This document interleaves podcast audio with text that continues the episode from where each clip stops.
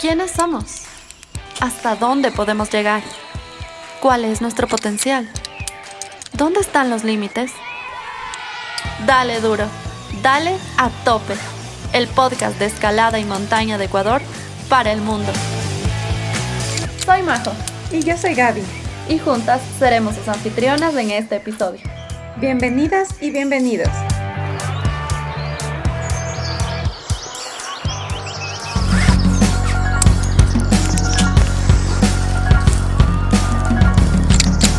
Buenos días, buenas tardes y buenas noches desde donde nos escuches. Bienvenidas, bienvenidos y bienvenidas al décimo episodio de Atope, el podcast de escalada y montaña de Ecuador para el mundo. El día de hoy nos encontramos con Camilo Andrade, quien nos hablará sobre su proyecto Montañismo, Resiliencia e Integración, un programa de montañismo y escalada para personas en situación de movilidad humana en el país. Mi nombre es María José y junto a Gaby conduciremos este programa. Camilo, es un gusto poder entrevistarte hoy. Bienvenida. Muchas gracias Majo y muchas gracias Gaby. Bienvenido Camilo, qué bueno poder conversar en esta ocasión sobre este proyecto tan interesante Camilo.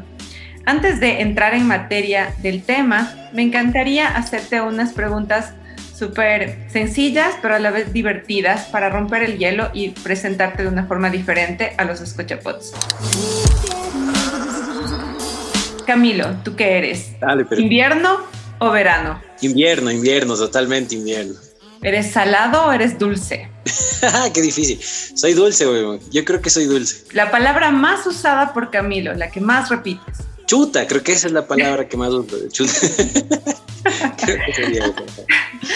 Y Camilo, ¿cuál es el, último libro que has leído? Es un libro que todavía, bueno, estoy por terminar, que se llama El cumpleaños, está aquí al lado, se llama El cumpleaños secreto de una señora Kate Morton, se llama, no creo que es muy conocido, pero está bueno, bueno, bueno. ¿Y una película que nos recomiendes de montaña o escalada? Yo les recomendaría un montón la película, creo, con la que muchos de los montañistas empezamos nuestra vida de montaña es Tocando el Vacío, la historia esta en Whitewash de, de Joe Simpson, eh, que tuvo un accidente. Yo creo que esa sería la, la, primerísima que recomendaría. Gracias Camilo por esa recomendación, la vamos a tomar justamente aprovechando este espacio para eh, invitarles a la Semana de la Escalada que se va a llevar a cabo el 18, 19, 20 y 21 donde vamos a tener justamente proyección de películas. Entonces, esta película tiene que estar ahí. No falten, chicos. Mm, imagínate que un día te despiertas y estás en un apocalipsis zombie. Pero extrañamente en tu mochila solamente puedes llevar tres cosas. ¿Qué escogerías? Un machete, de ley el machete sirve para todo. un machete, uh, chuta, eh, fósforos y gasolina. Creo que esas tres elegiría. Machete, fósforos y gasolina.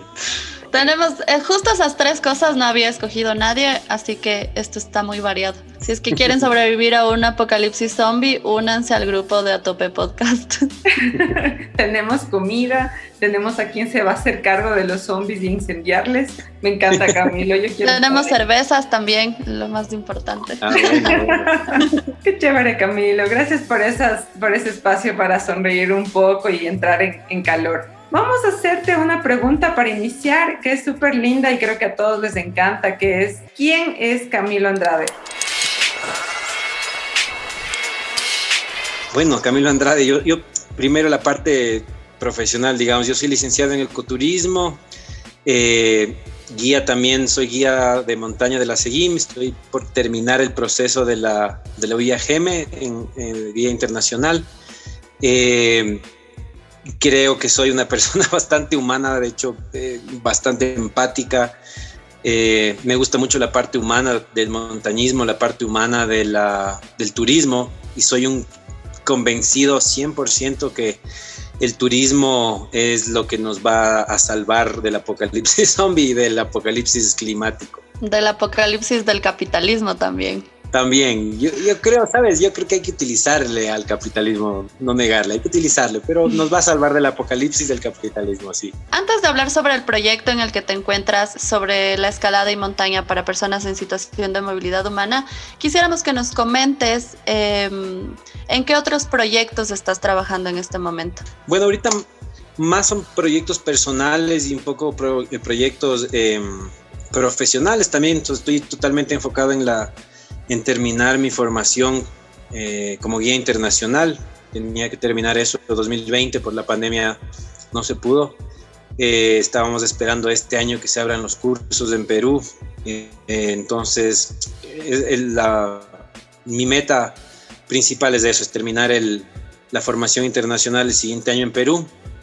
Y lo que estoy ahorita empezando es, ah, no tiene tanto, no creo que está tan definido como un proyecto, pero es una idea a, futuro, es hacer una, no sé, un libro, una presentación, no sé, de fotografía enfocada en las personas que van a la montaña. Entonces, por ejemplo, quiero hacer, salir a tomar fotos más enfocado en, o en mis clientes o en las personas que van a la montaña, ¿no es cierto? No tanto de las fotos espectaculares de, de, los paisajes o el peguesazo del no sé quién en la vía más dura de no sé dónde, sino es cómo vive la gente su ascensión, porque yo, por ejemplo, he visto que los clientes míos y son momentos súper emotivos para ellos la montaña, son momentos que les cambian un montón la vida, los programas, las montañas. Entonces, en eso estoy enfocándome, estoy aprendiendo a tomar fotos porque no sé bien. Entonces, estoy aprendiendo eso para poder eh, ya formar, digamos, este proyecto visual de, de llevarle a la gente común cuáles son las sensaciones, los sentimientos, de, una persona X, digamos, que no vive de la montaña, que no sea un profesional, que no sea un guía de montaña, eh, y cómo vive esas experiencias en la, en la montaña y en la escalada, ¿no? Entonces, básicamente ahora eso es lo que mi prioridad. Qué lindo que suena ese tema de los rostros en la montaña, ¿viste? Porque cuando hablabas, se me vino un collage de expresiones, de emociones, de gestos que te acompañan a lo largo del camino y me imagino que tú debes vivirlo a diario en tu trabajo y me parece tan eh, artístico y a la vez tan natural y expresivo. Te felicito, Camilo, ya queremos ver eso en a tope. Compártenos, por favor, ese, ese emprendimiento, suena lindísimo. Seguro, seguro. Sí, lo que me parece también lindo de esto es que en cada proyecto en el que al que nos sumamos aprendemos nuevas cosas, estamos en un constante aprendizaje. Por ejemplo, el podcast, que la Gaby ahora es una experta. Ahí hago mi mayor esfuerzo, disculpe. se hace lo que se puede. Es poco, pero es trabajo honesto. Es trabajo honesto. Qué linda experiencia. Desde, desde, este, desde este aprendizaje continuo, me parece que todos no dejamos de estar explorando. Y a la final creo que también responde a esa personalidad, ¿no? Que, que estamos siempre buscando y queriendo aportar y movernos. Y en esa movilidad, ahí, Camilo, vamos con tu proyecto que me parece lindísimo, humano y completamente responsable con, con todas estas personas que estás ayudando. Cuéntanos, ¿cómo es este proyecto para eh, las personas en movilidad humana?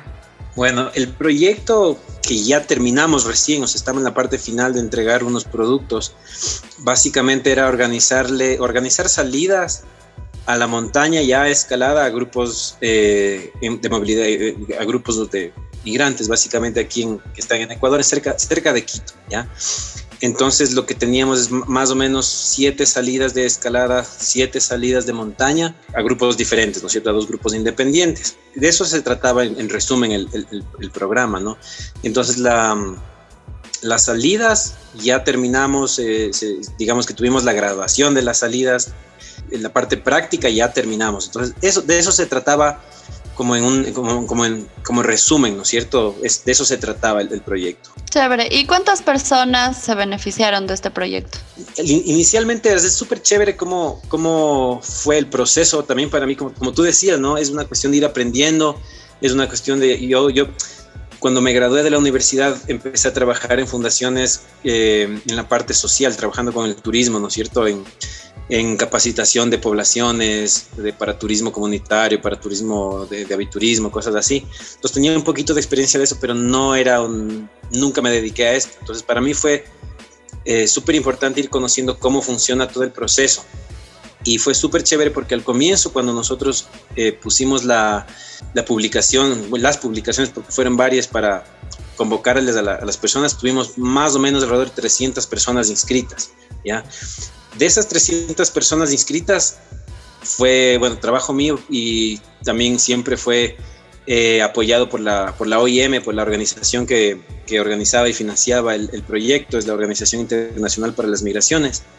Eh, entonces ellos me ayudaron a ir sorteando, ¿no es cierto? Íbamos viendo qué personas eran las más idóneas, cuáles personas tenían más necesidad. Entonces de esas 300 personas eh, se bajaron más o menos a unas 80, ¿ya? De esas 80 personas se hizo otro, otro sorteo, otra, eh, otra eh, selección de, de, las personas y, y de, al, al, inicio teníamos pensado que el proyecto iba a, a, llegar a 40 personas, iban a llegar a 40 beneficiarios. Entonces 20 de, de, ellos iban a hacer la parte de escalada y 20 de ellos, o sea, otros 20, iban a hacer la parte de, de montaña, ¿ya?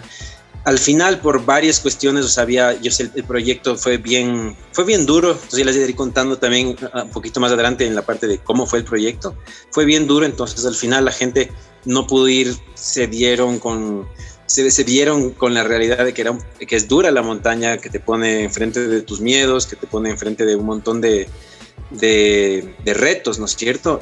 Y a la final del proyecto eh, terminamos más o menos eh, así que fueron alrededor de 30 personas, 28 personas en total entre los dos grupos. Entonces, ese fue el, el grupo final que terminó el proyecto y ese fue el, el, el, número de personas de los beneficiarios finales del proyecto. Y mm, no sé si nos puedes comentar cuáles fueron los criterios de selección de las personas y qué tipo de población fue la que formó parte del proyecto. Uh -huh. O sea, más o menos las edades, género, tal vez eh, las actividades a las que se dedican aquí en el país. Ya. Eh, yo diseñé una, un cuestionario siempre con la ayuda de la organización esta que les mencionaba antes. Eh, y en este cuestionario habían algunos criterios que las personas iban llenando a través de un, de un formulario. Entonces, uno de los criterios que yo tomé más, más en cuenta es primerísimo, eh, y es algo con lo que yo tuve que, digamos, improvisar ese momento, fue que, que, primero que llenen todos los requisitos en el formulario, ¿ya? Entonces, por ejemplo, tenían nombres completos, edades, todos los, los requisitos, todos los campos que tenían que llenar. Eh, era súper importante que ellos llenen todos los campos, porque había, eso, esto para mí era una, la primera señal de que estaban interesados. Si es que llenaban todos los criterios, como las instrucciones te, te daban, ya denotaba que querían hacer eso, que tenían ganas de hacer eso.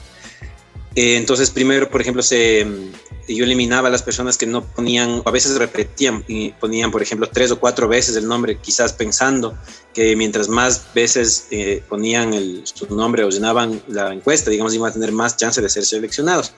Entonces yo seleccioné las personas como más serias, ese fue el primer criterio, y después eh, había algún campo, por ejemplo, decía si, teniendo en cuenta toda la parte socioeconómica, o sea, si es que viven en un lugar arrendados, cuáles son los ingresos eh, mensuales, si es que, por ejemplo, tienen cargas familiares, si tienen hijos, si no tienen hijos.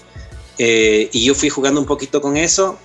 Obviamente la idea era de llevar gente a la montaña que no podía pagar un guía, que no podía pagar un tour, eh, que, no podía, que no conocía gente aquí. Eh, entonces ese era un criterio bastante importante. Si tenía ingresos, que si yo, menores de 100 dólares al, al, al, mes, era muy difícil que pueda pagar un tour de 45 dólares, ¿no es cierto? Entonces ese fue un criterio de selección importante.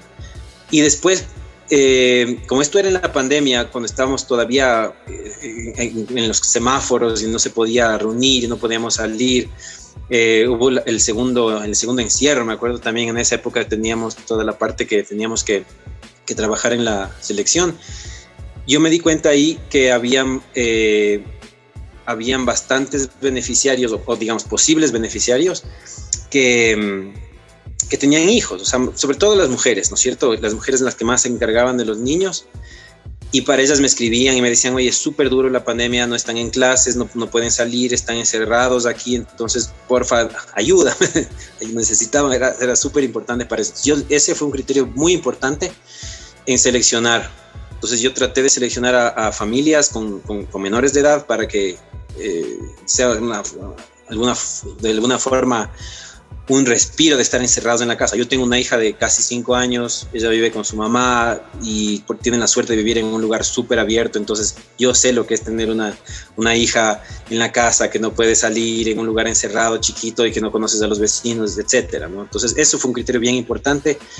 Entonces traté de seleccionar la mayor cantidad de personas con menores de edad para que salgan, incluso para que tengan el, el roce entre los niños, ¿no es cierto? Cuando van a la escuela no tienen, no sé, no sé, no hablan con otros niños, no sé, no tienen esa interacción necesaria en esa edad. Exacto, entonces eso fue un criterio importante. Y ahí en el cómo se desarrolló el proyecto, Camilo, ya teniendo estos grupos identificados, porque veo que había una variedad de edades, ¿no es cierto? Desde niños, eh, adultos, jóvenes. Eh, ¿Cómo, cómo lo, lo, generaron? Cuéntanos así un poco, en resumen, qué fue esos principales hitos del desarrollo del proyecto.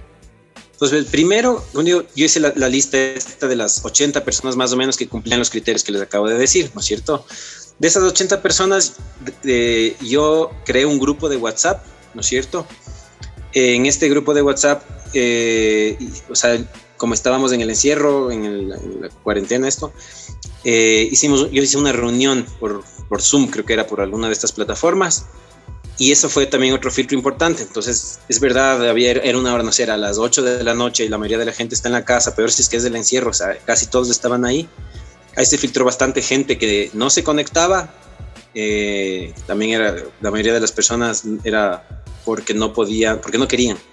La mayoría de las personas tienen un teléfono, o sea, yo también aprendí eso muchísimo con los con esas personas, tienen todos un teléfono porque es una herramienta importantísima para ellos para estar en contacto de todas las cosas que tienen que ver con, con viajes entre países, con, con, gente conocida, etcétera, ¿no? Eh, entonces de esa seleccioné un, eh, un, poco más de gente, un poco, o sea, se redujo un poco más el grupo y luego hicimos ya la primera salida. ¿sí? Entonces la primera salida ya fue una salida presencial, fuimos a las canteras a escalar y eso fue también importante porque ahí se, se, seleccionó un poquito más la gente que iba, que estaba a tiempo. Ya es la gente que estaba más, eh, más, más interesada. comprometida, motivada, interesada. Exacto. Entonces, en ese, en ese momento en que nosotros vamos a hacer la salida a las canteras, teníamos una charla más o menos de unas una hora, dos horas, algo de eso fue donde yo les comentaba el, todo el, programa, cómo iba a ser el programa, ¿no es cierto? ¿Qué días íbamos a salir? ¿Cuánto iban a durar? ¿Qué, qué cosas necesitaban? ¿A qué hora teníamos que estar? Todas las cosas. Entonces, algunas personas que estaban ahí, claro, ya vieron que esto era difícil y dijeron, chuta, sí que chévere, pero no creo que voy a poder. Y salieron un poco más de gente. Entonces, nos quedamos casi con los 40, ¿ya? Eran casi 40 personas. Y con esos 40 yo empecé a trabajar. Con esos 40 empezamos a hacer las salidas. Y les enseñabas desde cero, ¿no? O, cómo era un poco el grupo. Era desde cero, era desde cero, la 99% eran desde cero. había una, había una, una, persona que ella había, estaba haciendo algo de montaña, eh, habían otras personas que salían a caminar allá en, en, Venezuela, pero como montañismo, con, con, la experiencia, digamos, con, la, con el conocimiento técnico, eso nadie, todos no, no, no, no habían hecho. De escalada no había hecho nadie eso. Entonces empezamos a enseñar desde cero. Tuve un equipo súper chévere de, también amigos y colegas que estuvieron ayudándome en el trabajo. Entonces entre todos les enseñábamos a asegurar, les enseñábamos del equipo, el paso. Tú sabes, ¿no es cierto? En la montaña hay que caminar despacito. Entonces la gente se... Al comienzo les costaba muchísimo, muchísimo. Entonces desde cero les, les enseñamos todo. Qué chévere. O sea, y eso a la final les permitió ver también un recorrido de Ecuador desde, otro, desde otros ángulos, ¿no? Que no era su realidad laboral o su situación en el entorno, el estar afuera expuestos y verlo hacia Ecuador debió haber sido una experiencia muy enriquecedora, de mucho desarrollo y de bastante interacción con otros dentro de su misma situación, ¿no? Debió haber cambiado completamente su visión de su realidad, ¿no? Pucha, totalmente, Gaby, no tienes idea lo lindo que fue ver ese cambio. Fue impresionante. Eh, cuando nosotros empezamos, súper importante porque el programa inicialmente estaba pensado para hacer los fines de semana. ¿ya? Sábado escalada, domingo a la, a la montaña. ¿ya? Hubo el encierro este, entonces se nos, teníamos que terminar el programa, digamos, hasta cierta fecha y se nos, se nos, o sea, se nos, el tiempo se nos redujo muchísimo. Entonces lo que hicimos nosotros para poder cumplir con las fechas que teníamos ya fijas era hacer cuatro salidas a la semana. Entonces teníamos, era lunes y miércoles a la montaña y martes y jueves a la escalada. Entonces para ellos era súper duro, o sea, teníamos que encontrarnos a las seis, seis y media, lunes, ellos tenían un día de descanso y el miércoles otra vez volvían, estaban cansados, a veces llovía, fue súper lindo ver como al comienzo fue súper duro para ellos lo que tú nos decías es, lo que tú decías es increíble. Habían algunos, por ejemplo, una chica nos decía que ella estaba aquí un año, ¿ya? En un año no conocía otro lugar que era trabajo, casa, trabajo, porque no conocía gente, porque no, no conocían los lugares, no sabían cómo llegar a los lugares. Entonces, por ejemplo, fuimos a Lilaló y me decían como, wow, esto es increíble, es súper cerca, es súper fácil de llegar y no conocíamos. Entonces, la idea un poquito cuando empezamos el programa, esto fue cambiando un poquito, darles las herramientas para que luego ellos, salgan por su cuenta, no solo terminar el programa y que ya, gracias, chao, cada uno a su casa. Entonces, que conozcan los lugares, yo siempre les dije hasta ahora, ¿no? Eh, pueden escribirme por cualquier cosa, si quieren salir por su cuenta, yo les doy la información y todo. Entonces fue súper chévere eso y una cosa que me pareció hermosísima es a varias personas, por ejemplo, no tenían un, hábito de hacer ejercicio, entonces les costaba muchísimo, ya querían, ya querían claudicar, ¿no? Decían, ya no quiero ir más, esto está durísimo, entonces, no, vamos, sí puedes. Pues llegaban a la cumbre y al, día siguiente, o sea, dos días después venían y les veías la cara de cansados, estaban así Y era súper lindo porque iban progresando, iban con mejor físico y eso se transforma en una cuestión que nos iban preguntando, por ejemplo, sobre la dieta. Entonces decían, oye, yo no como bien, ¿qué puedo comer para estar mejor en la montaña? Entonces, mira, tienes que comer esto, esto, haz ejercicio esto, o sea, cosas dentro de lo que, que de lo que es posible, ¿no es cierto? O sea, y mm, por ejemplo, había una señora que decía que ella no, que no estaba acostumbrada jamás a caminar, siempre era bus o taxi a cualquier lugar. Y después de eso decía, ahora estoy caminando cuadras, me siento mucho mejor, subo las escaleras de mi casa y no me canso. Entonces veías los cambios ya en la vida, en la vida real, digamos. Y como, como la gente tenía mejor ánimo, eh, se preocupaba más por su salud, les cambiaba la actitud, ¿no? Entonces eso era lindísimo, fue súper, súper lindo. Camilo, eh, seguramente a la mayoría de personas, si no a todas las personas que participaron en este proyecto, les cambió su forma tal vez de ver el mundo, les cambió la vida este proyecto. Lo que quisiéramos que nos cuentes ahora es si crees que este proyecto cambió tu forma de ver el mundo y cómo lo hizo. Eh, yo te dijera que tal vez no me cambió, pero me reforzó esto que yo ya sentía, ¿sí? Es, es desde donde nace el proyecto, ya es la... Eh, esta magia que te da la montaña y la escalada, ¿sabes?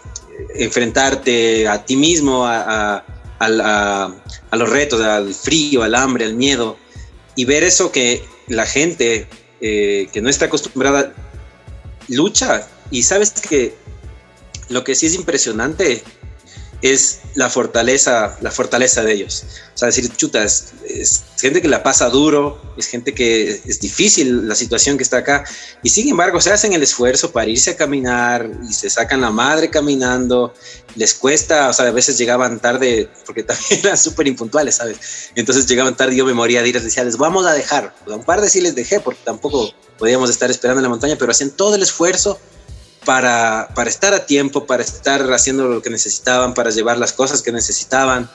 Entonces, eh, a mí lo que me, abrió muchísimo los ojos es ver la fortaleza de, ellos. Es impresionante cómo en un momento duro eh, están ahí metiéndole todas las ganas para, para, para crecer, ¿no? Para crecer como personas, porque básicamente eso es lo que te hace la montaña. Entonces, esa afirmación de tus creencias y de tu forma de ver la vida solamente se reforzó, ¿no? O sea, es como lo que mencionaste al inicio. Tú ya tenías esta idea social, tenías, tienes eso dentro de, tu, tus creencias, el tema de cómo retribuir de una forma al entorno y a través de tu trabajo se vio ahora reflejado. Qué gran, qué gran proyecto. Qué maravilloso. Gracias Camilo por compartir. De seguro dentro de esta línea vamos a seguir escuchándote que tienes otras ideas. O sea, estar vinculado con esto me imagino que fue el primer paso. Y por ahí también quisiéramos que nos cuentes esa anécdota que te marcó y el reto al que te, te, enfrentaste con, como con mayor dureza. No sé, ahí qué, qué, tienes para contarnos. Sí, a mí me encantaría, o sea, de hecho, ¿sabes cómo, cómo empezó el, el, la idea de este programa? A mí me gusta mucho. Hace años, esto ya venía desde hace varios años con esta idea. La idea era mía, era uh, hacer, ofrecer mi trabajo voluntariamente y conseguir a alguien que ponga el transporte y el equipo. Porque cuando yo estaba guiando, por ejemplo, hace años iba con, no sé, con la cuerda, en la calle, en el bus, en donde sea, y, y, se me acercaba la gente. A veces estás en el bus y viene el, entra el chico vendiendo caramelos, ¿no? Y me dice, oh, soy de Venezuela, que no sé qué, estoy aquí. Y me veía con la cuerda y me decían, oye, mira, chavo, ¿no? Eh, yo también hacía montañismo en, en, Venezuela, aquí no conozco a nadie, ¿cómo crees que puedo hacer? Me pasó varias veces eso. Entonces yo dije, pucha madre, aquí hay como, o sea, sería súper chévere ofrecer eso, ¿no? Sí, ayudarle a la gente a que vaya a la montaña y se dieron las circunstancias de tal manera que conocí a, una persona que trabaja en esta fundación, en esta organización y se dio.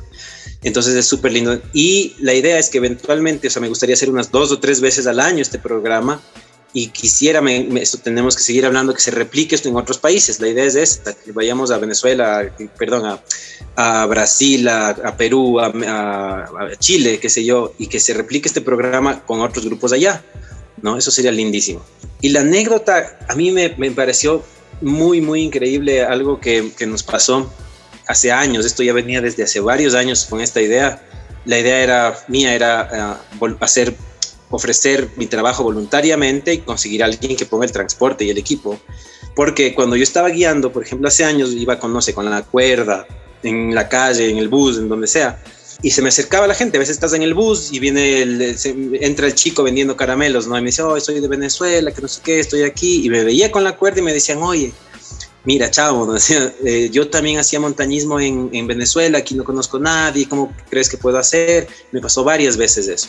Entonces yo dije, pucha madre, aquí hay como, o sea, sería súper chévere ofrecer eso, ¿no? Sí, ayudarle a la gente a que vaya a la montaña y se dieron las circunstancias de tal manera que conocí a, una persona que trabaja en esta fundación, en esta organización y se dio. Entonces es súper lindo. Y la idea es que eventualmente, o sea, me gustaría hacer unas dos o tres veces al año este programa y quisiera, esto tenemos que seguir hablando, que se replique esto en otros países. La idea es esta, que vayamos a Venezuela, perdón, a, a Brasil, a, Perú, a, a, Chile, qué sé yo, y que se replique este programa con otros grupos allá, ¿no? Eso sería lindísimo. Eh, y la anécdota a mí me, me, pareció muy, muy increíble, algo que, que, nos pasó. Es lo que les decía antes, la fortaleza de seguir adelante, de, de un poquito de tragarse las cosas. No sé si puedo decir, pero de tragarse la mierda un poquito, ¿no es cierto?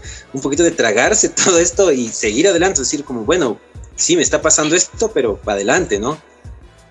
Sí, porque creo que mm, a la final, si bien son las circunstancias externas las que nos golpean y nos bajonean y, por ejemplo, nos obligan a migrar, siempre va a quedar en nuestras manos ver cómo superamos estas situaciones. Muy lindo tu proyecto, desde a tope te felicitamos muchísimo y nos alegra que esto se haya llevado a cabo Esperamos que se siga replicando, que logres llegar a más personas, que logres conseguir muchos auspicios para que esto se pueda hacer varias veces al año y en otros países, porque el fenómeno de las personas en situación de movilidad está en todos los países actualmente. Nos alegra mucho haber conocido de este proyecto y quisiéramos cerrar esta entrevista con un mensaje tuyo a las personas que nos están escuchando. Eh, pucha, muchas gracias por, por tus palabras, Majo, qué chévere chévere la oportunidad de, de, poder contarles esto. El mensaje que yo, que yo, que yo daría sería es, es, abrirse, ese sería el, mensaje, o sea, es abrirse a conocer al resto de gente,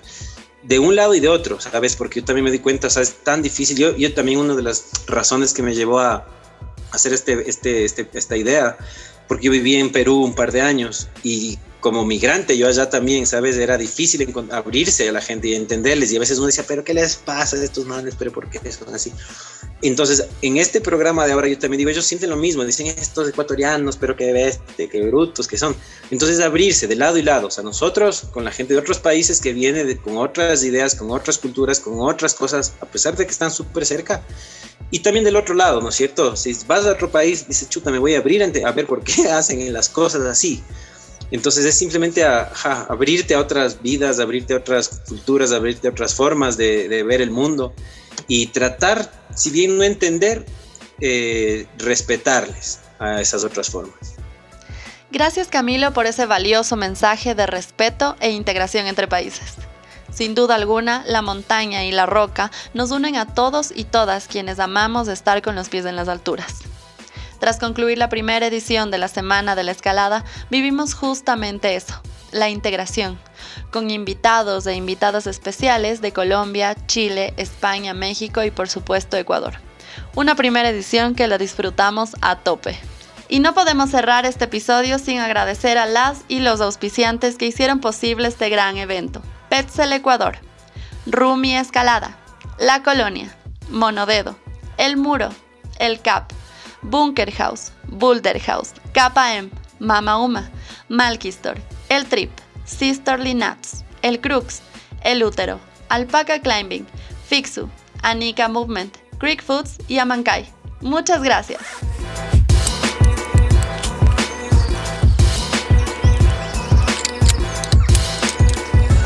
Queremos agradecer a todos y todos quienes hacen posible a tope. Amankai, de Andrea Castillo. Luis Vivar. Estudio Llanos.